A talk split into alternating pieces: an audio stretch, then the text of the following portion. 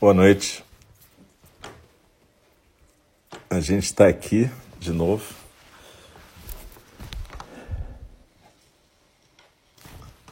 Boa noite. E a gente agora vai para o segundo programa dessa quarta-feira, 5 de agosto de 2020. A gente vai para a fala do Dharma. A gente teve agora há pouco uma prática de meditação e essa fala do Dharma, daqui a pouquinho a gente começa, daqui a uns dois minutos. Lembra que a fala do Dharma é um tipo de zazen, tanto para quem faz a fala como que para quem escuta. Então a gente mantém a postura, a gente procura ficar numa postura de zazen, tranquila, firme, com os pés no chão, se você estiver numa cadeira, o quadril no assento, as coxas paralelas ao chão, a coluna ereta, peito aberto, barriga solta, cabeça bem equilibrada no pescoço. E lembre, a gente normalmente deixa os olhos fechados, procura não dormir, e deixa as palavras fluírem como a respiração. Uma fala do Dharma não é uma aula, não é uma palestra. Então a gente deixa as palavras fluírem como o sopro como a respiração. E elas vão depois se organizando na nossa existência. A fala do Dharma normalmente a gente faz em Enindi, no nosso templo presencial, mas no momento a gente está continuando a fazer nossas práticas virtuais aqui no nosso templo Zen do Cuidado Amoroso Eterno virtual. Lembra que a gente, por uma questão da pandemia, a gente optou, eu e o resto do conselho que administra a Inindi, a não reabrir o templo até ser seguro para as pessoas poderem ficar num espaço fechado respirando juntas durante um tempo. Então a gente vai continuar com a nossa prática virtual, apesar da saudade que a gente tem de estar junto com todo mundo presencialmente. Mas, por outro lado, talvez a gente nunca tenha estado tão próximos assim do ponto de vista virtual como a gente está agora. Né? A gente tem praticado muito juntos e isso é muito legal. A gente está na fala do Dharma estudando o livro é, De Pé na Beira do Abismo, Standing at the Edge, da John Halifax Roshi. Ele está sendo traduzido para português por um grupo lá de São Paulo, bem legal mas por enquanto tem só em inglês nessa edição.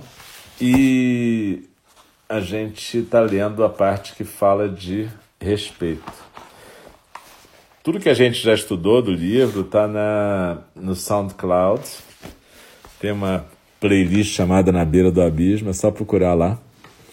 E também fica aqui no Showreel também tem aqui no, no Mixel, mas aqui não tem desde o começo porque a gente começou a usar o Mixel para transmitir ao vivo na pandemia, mas esse estudo já tinha começado bem antes.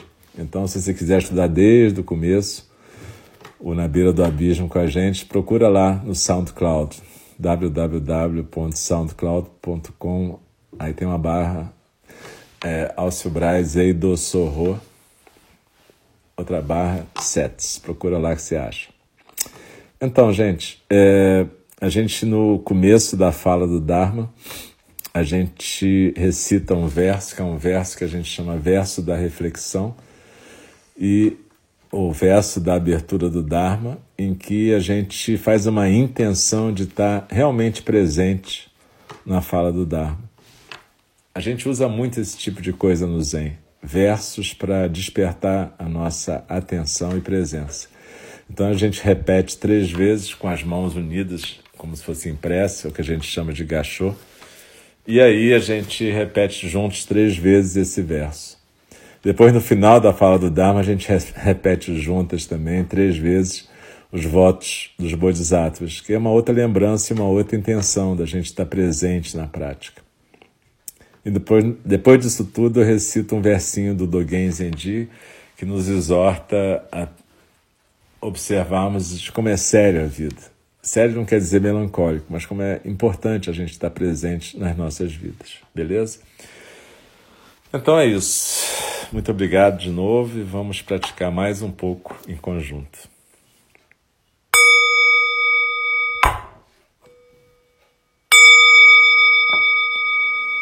O Dharma, incomparavelmente profundo e precioso, é raramente encontrado, mesmo em milhões e milhões de eras. A nós é dado vê-lo, ouvi-lo, recebê-lo e guardá-lo.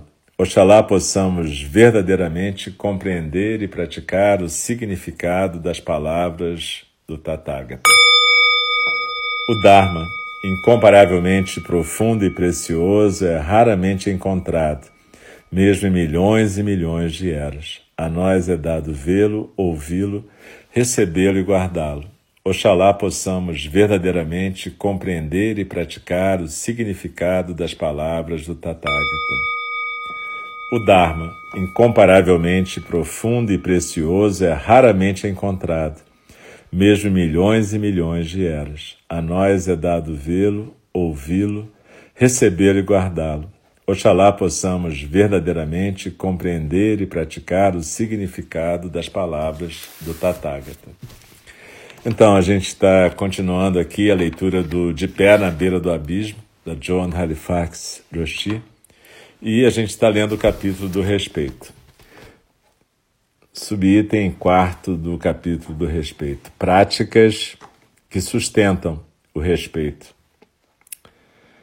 Como é que a gente pode lidar com desrespeito de uma maneira habilidosa? Quer a gente sinta isso crescendo dentro de nós, quer estejamos sendo os alvos dessa coisa, desse desrespeito. Que práticas podem nos sustentar? Que práticas que são baseadas no respeito que podem nos ajudar a cultivar mais respeito? O Triângulo do Drama. No programa de treinamento de capelães budistas do Upaya, Upaya é o centro Zen que a Joan coordena, é abadesa lá no Novo México, nos Estados Unidos. Nós ensinamos nossos estudantes sobre o Triângulo do Drama de Stephen Kapman, que usamos como um modelo social para analisar e processar as dinâmicas interpessoais em torno do desrespeito, do medo e do desempoderamento. Quer no trabalho, na vida familiar ou nas nossas amizades, a maioria de nós é capturada no triângulo do drama mais cedo ou mais tarde. Apesar de não ser estritamente budista, o modelo tem uma vibe budista. Ele nos ajuda a ficarmos conscientes de nossas reações habituais baseadas no medo durante interações tóxicas. O modelo também fornece uma perspectiva que nos dá apoio, nos sustenta a investigar mais profundamente quem realmente somos. O triângulo do Dharma mapeia os papéis que as pessoas acabam ficando presas e que são o de perseguidor, o de vítima e o de pessoa que resgata. Vamos chamar de resgatador. Tipicamente, o drama começa com um perseguidor antagonizando uma vítima, ou quando uma vítima percebe ou mesmo busca ser atacada por um perseguidor. Sentindo-se ameaçada e desrespeitada, a vítima solicita ajuda de um resgatador, ou um resgatador aparece voluntariamente para consertar a situação. Os resgatadores habitualmente acreditam que estão agindo a partir de um lugar de altruísmo, mas frequentemente é uma forma patológica de altruísmo que, na verdade, é um tipo de reforço do ego para o resgatador e algo que torna a vítima uma pessoa dependente. À medida que os atores personificam seus personagens, o triângulo vai perdendo estabilidade. Mais cedo ou mais tarde, a dinâmica se modifica E com isso, também os papéis se modificam. Por exemplo, quando o resgatador começa a se ressentir das necessidades da vítima, ele pode se tornar ele mesmo uma vítima, com a vítima se tornando o novo perseguidor. Ou o resgatador pode reagir com raiva, tornando-se um perseguidor. O perseguidor pode dizer que está sendo perseguido, assumindo o papel de vítima. De fato, um, um ator em qualquer papel pode assumir qualquer outro papel. A conexão entre o triângulo do drama e o bullying é óbvia. Perseguidores e vítimas são ingredientes necessários para a criação de hostilidade horizontal ou vertical, condições que, por si, atraem os resgatadores.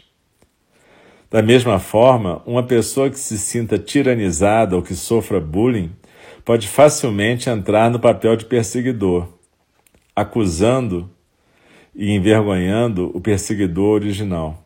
Ou um resgatador pode usar um respeito simulado como desculpa para assumir o papel de perseguidor.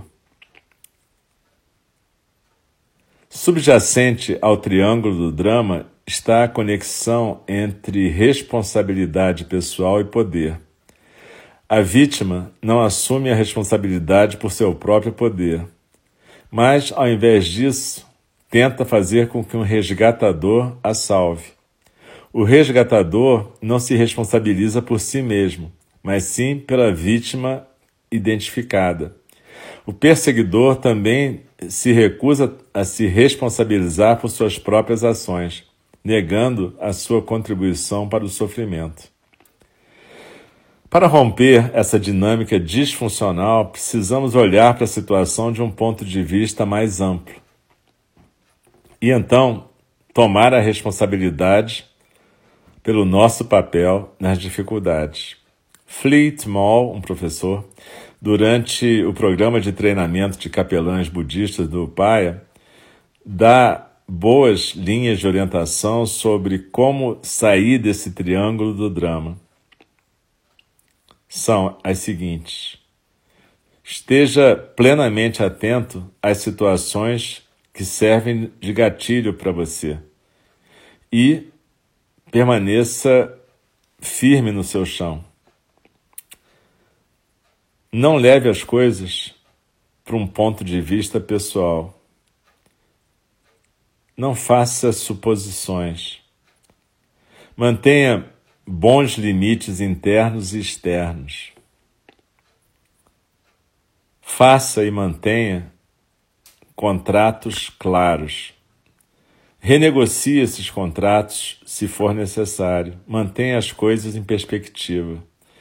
E trabalhe com as seguintes qualidades: vulnerabilidade, autorresponsabilidade, compromisso, confiança, conexão e coragem.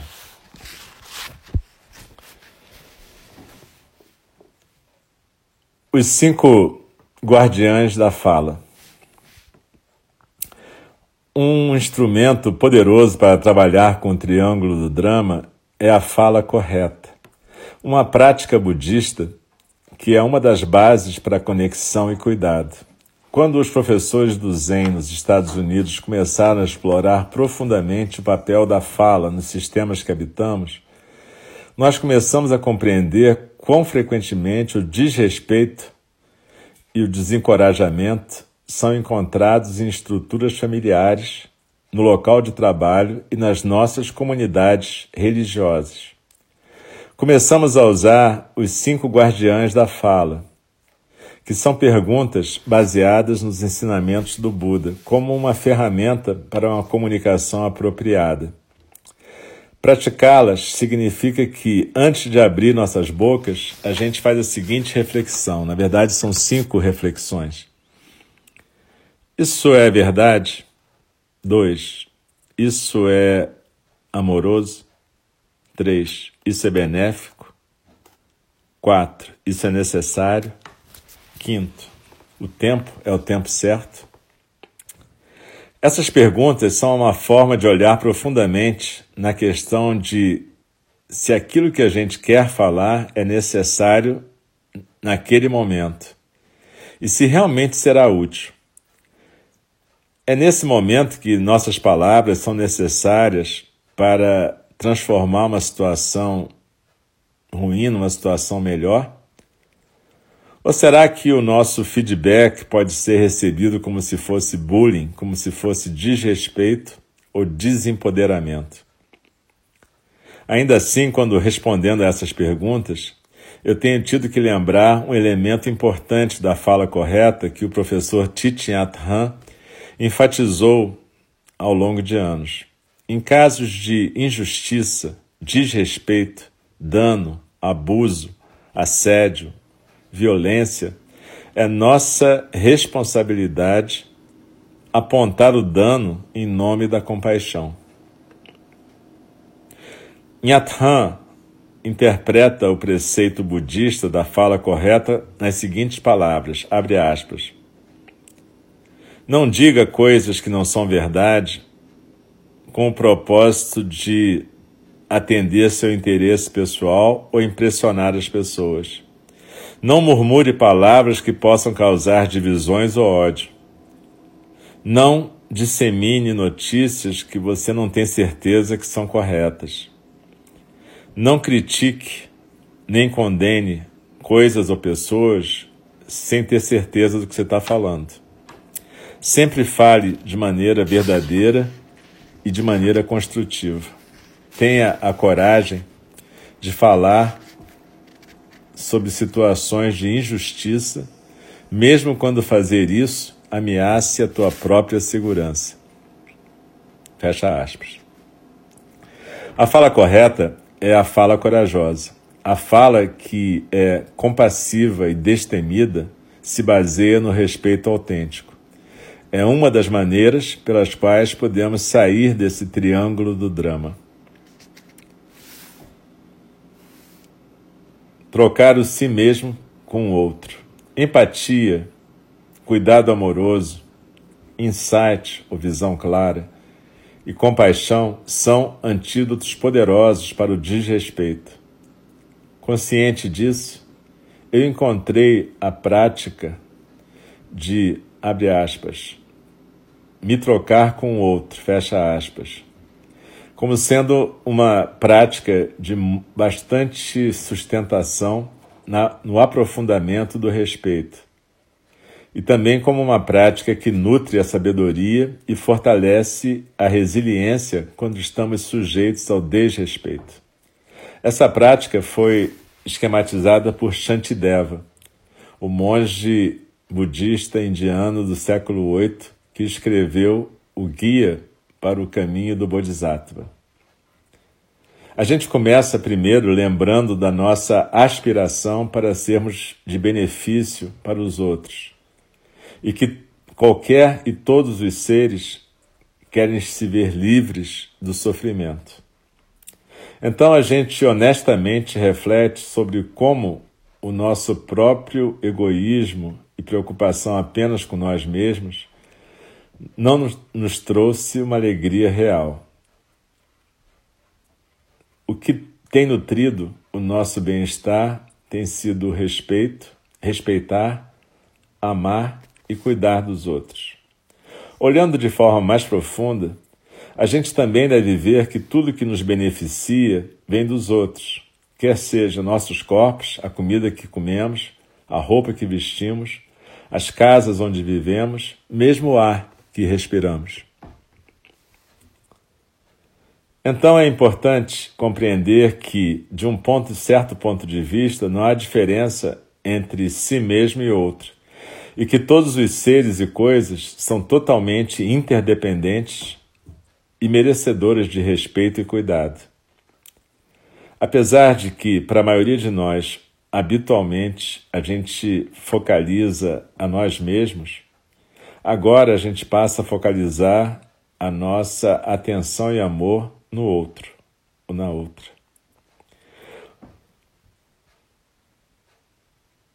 Para essa parte da prática, onde a gente troca a nossa preocupação apenas com nós mesmos, com um tipo de preocupação com o outro, Traga à mente a presença de alguém que está sofrendo. Imagine que você é essa pessoa vivendo a vida dela, suportando as dificuldades que ela está suportando.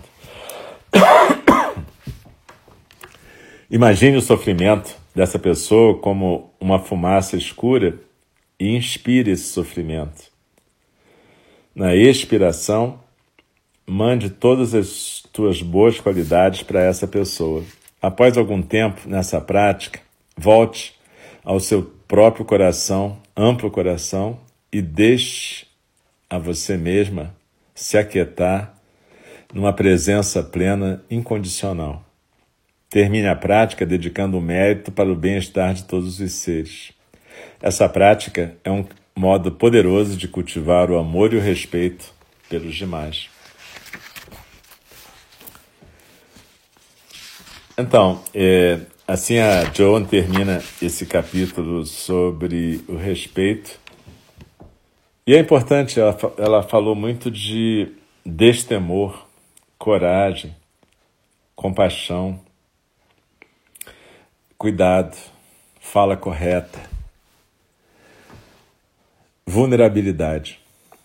É importante a gente aceitar e valorizar a nossa vulnerabilidade. A vulnerabilidade da gente é que torna a gente capaz de ser um veículo para as experiências do Dharma. E essas experiências podem ser experiências agradáveis ou desagradáveis, dolorosas ou belas. O que importa é que a vulnerabilidade nos torna humanos e humanas. E a gente, aceitando a vulnerabilidade, a gente passa a ser destemida a gente passa a ter coragem de ser como a gente está sendo e a gente passa a ter a coragem de aceitar os outros como eles estão se apresentando. Esse é um mergulho na realidade. É essa a proposta do Buda Shakyamuni, é que a gente mergulhe na realidade com presença plena. E, na verdade, Todas essas sugestões que a Joan dá, são muitas sugestões nessas poucas palavras que ela fez aqui, tem um monte de sugestão.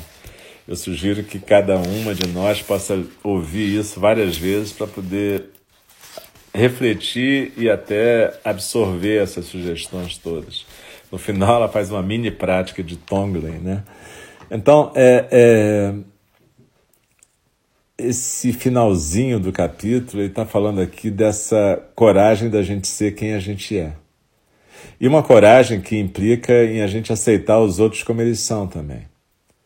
Aceitar como os outros são não significa achar tudo bonito. Significa que a gente não vai odiar as pessoas por elas serem quem são.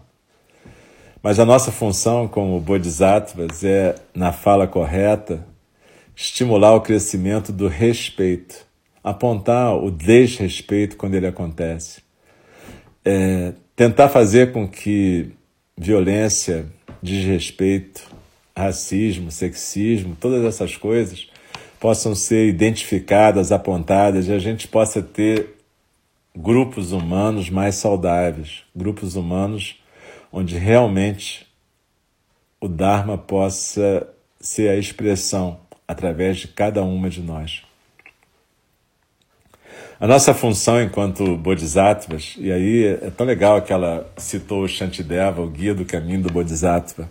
A Pema Chodron tem uma tradução, na verdade, uma tradução comentada do guia do caminho do bodhisattva em português, ficou sem tempo a perder. E esse sem tempo a perder tem o Guia do Caminho do Bodhisattva do Shantideva, que a Joan cita aqui, mas comentado pela Pena, é muito legal também. São práticas do século VIII totalmente aplicáveis para agora. É, é bem interessante. Na verdade, às vezes, quando a gente fala isso, algumas pessoas falam: nossa, o ser humano não, não melhorou nada, né? desde o tempo do Buda, 2.600 anos atrás. Eu acho que é muito pelo contrário. Apenas quer dizer que as pessoas que estão praticando já nesse caminho há 2.600 anos, elas já identificavam o que, que a gente precisava trabalhar, o que, que a gente precisava fazer para podermos ser bodhisattvas e construirmos sociedades melhores. Esse é o nosso desafio, na verdade. E é um desafio que passa por uma atenção plena constante. É por isso que a gente insiste tanto nas nossas práticas semanais em vários tipos de meditação, mas basicamente em aprendermos a estar presentes, em termos presença plena nas nossas vidas, para que a gente possa ser realmente um vaso para o Dharma, para que a gente possa ser um, um canal para o Dharma. Isso não quer dizer que a gente não vai cometer erros, mas a gente tem que ter a coragem de assumir a nossa vulnerabilidade, assumir quem somos, aprender com os nossos erros, aprender a pedir desculpas, aprender a procurar ajuda. A gente, é, na verdade, tem que praticar bastante essa humildade, que significa abrir mão da nossa arrogância. A gente normalmente quando a gente é adolescente, eu pelo menos quando era adolescente, eu era muito arrogante, porque eu achava que pelo fato de ter lido muitos livros e ser uma pessoa que, que me considerava inteligente, eu tinha descoberto um monte de coisas e, portanto, eu sabia muitas coisas. Era só uma ilusão de sabedoria. Na verdade, eu tinha vários conhecimentos, mas sabedoria quase zero. E depois a gente cresce, passa da adolescência, a gente começa a se achar mais e é pior do que um adolescente porque a gente começa a se achar porque a gente já sabe que sabe alguma coisa. Então, é muito importante a gente, no caminho do Bodhisattva, a gente abrir mão dessa arrogância, a gente trabalhar com essa arrogância o tempo todo. Essa arrogância não desaparece de uma hora para outra. Mas toda vez que a gente começa a se preocupar em cultivar o respeito, o verdadeiro altruísmo, a empatia, a gente vai cultivando essas qualidades do Bodhisattva e a gente vai desmontando, desconstruindo esse personagem arrogante que a gente tantas vezes construiu na vida, pelo menos muitas de nós. Então, que a gente possa, nessa semana, tentar escutar mais uma vez essas práticas sugeridas pela John, que a gente pratique a fala correta, os guardiões da fala, que a gente possa entender um pouco melhor o que é esse triângulo do drama, né?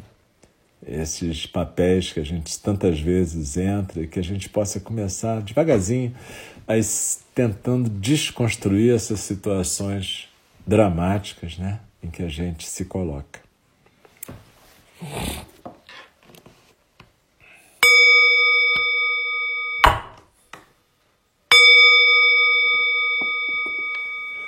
As criações são inumeráveis, faço voto de libertá-las. As ilusões são inexauríveis, faço voto de transformá-las. A realidade é ilimitada faço voto de percebê-la. O caminho do despertar é insuperável, faço voto de corporificá-lo.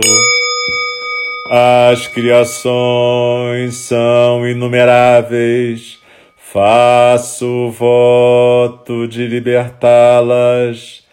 As ilusões são inexauríveis, faço voto de transformá-las.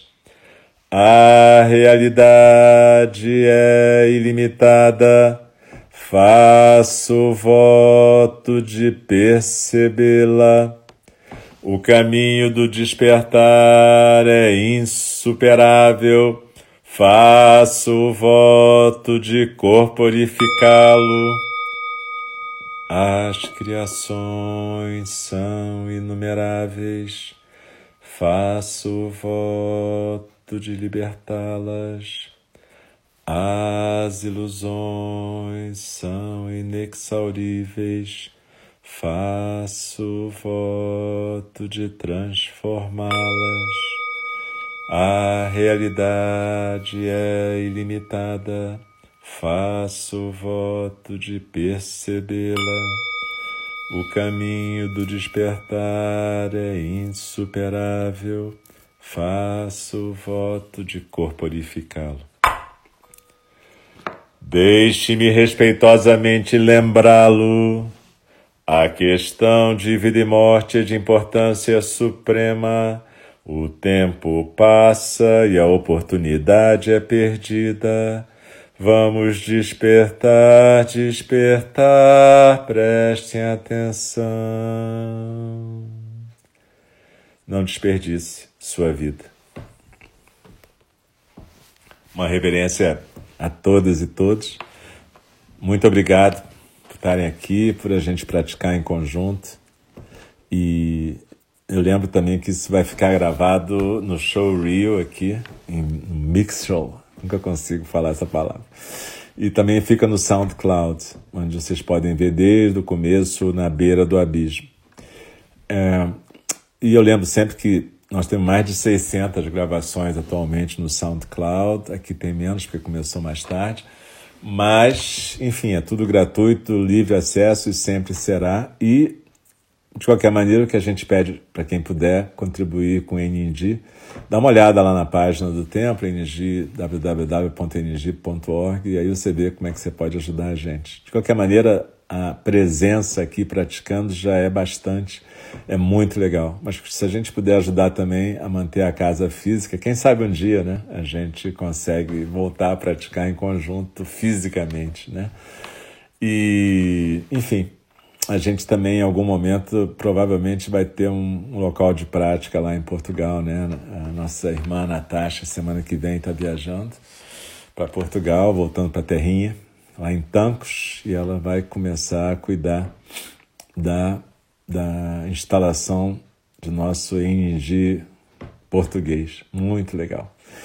E, enfim, é, vamos continuar junto aqui, muito legal. Lembra que amanhã de manhã a gente tem prática às 8 da manhã, tem prática às 8 da noite e sexta de manhã às 8 da manhã.